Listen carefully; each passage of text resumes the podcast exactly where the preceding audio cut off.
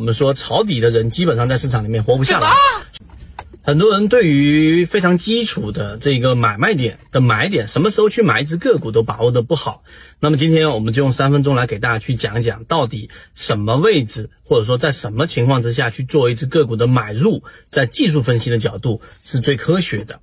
首先，我们先说第一个话题，就是你要去把一只个股的买点想要把握好，首先要先判断一个事情，就是一只个股的趋势，你首先得判断，因为一个个股的走势分为上涨。下跌和盘整，对吧？这个这个我们在缠论里面已经提到过了。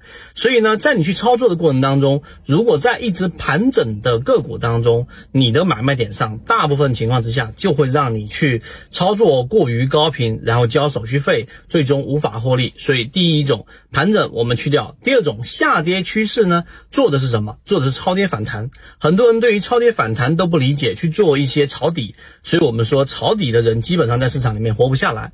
所以作为新手，第一个阶段，你要想学会买股票，首先先做我们说的上升趋势，这是第一点。第二个，什么是上升趋势呢？对吧？有没有什么专门的判断的依据和标准？我们圈子在给大家讲盈利模式的时候，一定强调过，一定要有一个明确的标准，不要含糊不清，不要像中国人我们做这一个餐饮的，对吧？教程教你怎么炒饭，盐少许。酱油少许，那这种情况之下，你是基本上做不好这一个菜的。所以我们要有一个标准，什么是趋势？在缠论的定义当中非常清晰，就在次级别上有两个中枢，并且中枢是没有重叠的，它就是一个上升趋势。这第一点，你明白？而如果我不懂缠论怎么办？好，第二个。技术分析最基础的就是，当一只个股持续性上涨的时候，你由它们的底边，对吧？每一次的波谷的这个底低点，然后连线起来，两个点连成一条线之后，第三个点在这个位置上，往往也会遇到一个支撑，这就形成了一个趋势。那么在这个趋势确定下来的第二点确定之后，到第三点就实战的运用来了。那么到底怎么样去买一只个股呢？我们假设这里形成了一个趋势，对吧？然后你想象一下，形成了一个波谷啊，一个波峰。那么波峰我把它假定为 A 波峰的高点，然后往下形成了一个波谷。这个波谷的低点就是 B 点，你想象一下，不难想象，对吧？然后形成一个曲线和一个我们说的趋势的底边沿上去的线。那么这种情况之下，什么位置去买呢？好，我们先说前面的波峰是前一个波峰的高点，就是我们所说的 A 点。这个 A 点呢，我假设它是十五块钱，那么十五块钱呢，就是上一波波峰的一个高点。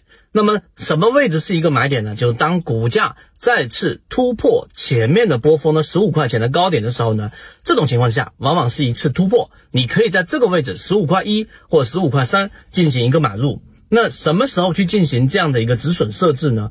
止损价格你可以把它设置为在十五块附近，十五块钱附近，把这一只个股的这一个止损价设在这个位置。这一点很重要，因为为什么我们说止损是最重要的呢？很多人亏钱不是因为他没挣到钱，而是因为当他坚信一只个股没问题的时候，就一直拿着，从百分之五亏到百分之十，亏到百分之三十，甚至亏到更多。所以呢，跌破十五块钱，你就要严格的把股票给卖掉。为什么？当股价突破前面新高的时候，这种情况之下，如果在短期内它又跌破了十五，说明它的上升趋势是被否定掉的，至少它的上升动能是弱的。这是最基础的了，我不讲复杂的判断。那么这个时候就要选择出来，这是第一种买入法。第二种买入法，就像我们说的 B 点，假设这个波谷的低点是 B，这个 B 这个低点是我们所说的这一个呃十三块钱。那么好，我们留一个悬念给大家，留一个疑问给大家。那么如果以这个波谷的低点作为一个参考标标准的话，那我们的买点应该设置在什么位置呢？我们会在下一个视频里面给大家解决这个问题。想要获取完整版视频，可以找到管理员老师直接获取，或者你多思考一下，然后等到我们下一期视频出来，你就能知道以这一个我们说的低低点 B 十三块钱作为一个参考，那么买点也会有一个非常科学的买点。好，今天讲这么多，和你一起终身进化。如果你想进一步完善自己的交易框架和模型的话，可以在先锋船长公众平台进一步系统进化学习。